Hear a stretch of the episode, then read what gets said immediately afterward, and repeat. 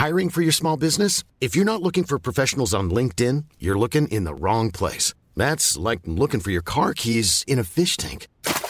LinkedIn helps you hire professionals you can't find anywhere else, even those who aren't actively searching for a new job but might be open to the perfect role. In a given month, over 70% of LinkedIn users don't even visit other leading job sites. So start looking in the right place. With LinkedIn, you can hire professionals like a professional. Post your free job on linkedin.com slash people today.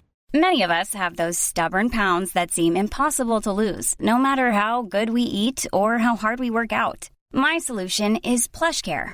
PlushCare is a leading telehealth provider with doctors who are there for you day and night to partner with you in your weight loss journey. They can prescribe FDA-approved weight loss medications like Wagovi and Zepbound for those who qualify. Plus, they accept most insurance plans. To get started, visit plushcare.com slash weight loss. That's plushcare.com slash weight loss. Einst hatte das persische Großreich versucht, ganz Griechenland zu erobern. Doch mit vereinten Kräften und unglaublicher Tapferkeit hatten sich die griechischen Stadtstaaten den einfallenden Horden entgegengestellt. Allen voran waren es die Krieger aus Sparta und Athen, die in unzähligen Schlachten wieder und wieder den finsteren Feinden entgegentraten. Helden wurden auf dem Schlachtfeld geboren.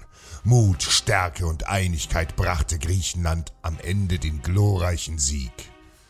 Doch nachdem die grausamen Perser zurückgetrieben waren, war es mit der einstigen Einigkeit vorbei. Die großen Stadtstaaten Sparta und Athen zerstritten sich mehr und mehr.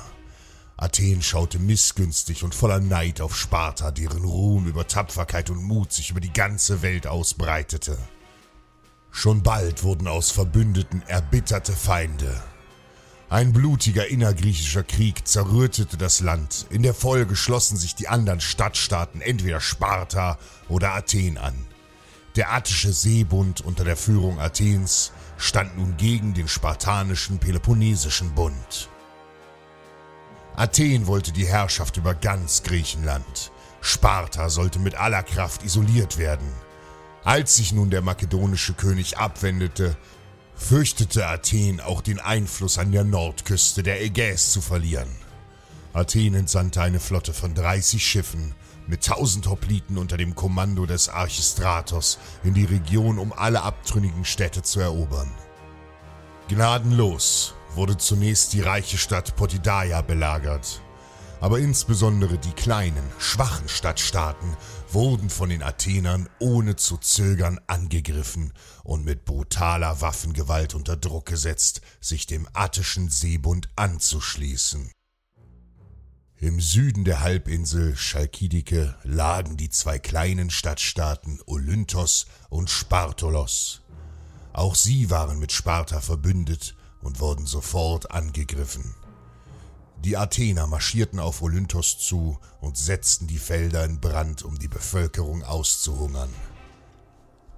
Nach dem feigen Angriff eilten sofort die tapferen Krieger aus Spartolos ihren Nachbarn zur Hilfe. Mutig stellten sie sich gemeinsam der attischen Übermacht entgegen. Doch die kleine vereinte Armee aus Olynthos und Spartolos hatte keine Chance gegen die gewaltige Schlagkraft der Angreifer. Ihre tapferen Soldaten waren lediglich Pelasten, leicht bewaffnete Speerwerfer, die gegen die gepanzerten Hoplitenphalanx unterlagen. Die wenigen Überlebenden eilten zurück nach Spartolos und erwarteten hier den sicheren Tod. Athen war bereits auf dem Marsch.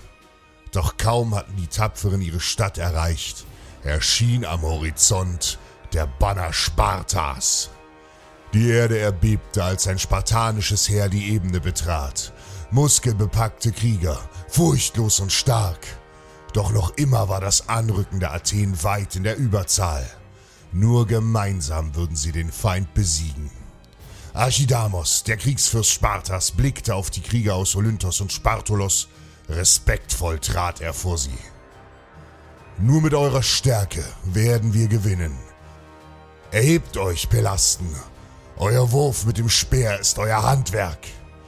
Doch nun besteigt eure Pferde und schleudert eure Waffen auf den Feind. Auf den Rat Archidamos sattelten die Speerwerfer aus Olynthos und Spartolos ihre Pferde.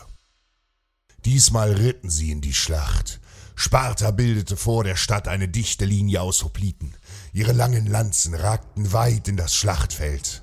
Und dann war es soweit. Athen war gekommen. Entschlossen marschierte die attische Übermacht auf die mutigen Spartaner zu, und das Gemetzel begann. Mann gegen Mann, Hoplit gegen Hoplit, ein grausames Schlachten. Die Lanzen auf beiden Seiten stießen durch Leiber, Glieder und Köpfe. Todesschreie hallten über das Feld. Sparta hielt mit aller Kraft dagegen und Athen versuchte durch die Reihen zu brechen. Doch in diesem Augenblick ritten die tapferen Krieger aus Olynthos und Spartolos aus dem Tor. Zur rechten Flanke des Feindes. In geschickten Manövern umkreisten sie den Feind und schleuderten kraftvoll ihr Speer. Damit hatte die starre Linie der Athener nicht gerechnet. Völlig hilflos konnten sie nicht auf den Angriff der speerwerfenden Reiter reagieren. Sparta hielt die Truppen gebunden, während die Wurfspeere die feindlichen Reihen mehr und mehr ausdünnten. Bald schon waren hunderte Athener gefallen. Archistratos befahl den Rückzug, und dann brach Panik unter den Athenern aus. Sie flohen und versuchten sich zu retten. Viele von ihnen wurden auf der Flucht von den Reiterkriegern niedergemacht, die nun blutige Rache nahmen. Am Ende des Tages hatten Sparta und seine Verbündeten aus Olynthos und Spartolos gesiegt.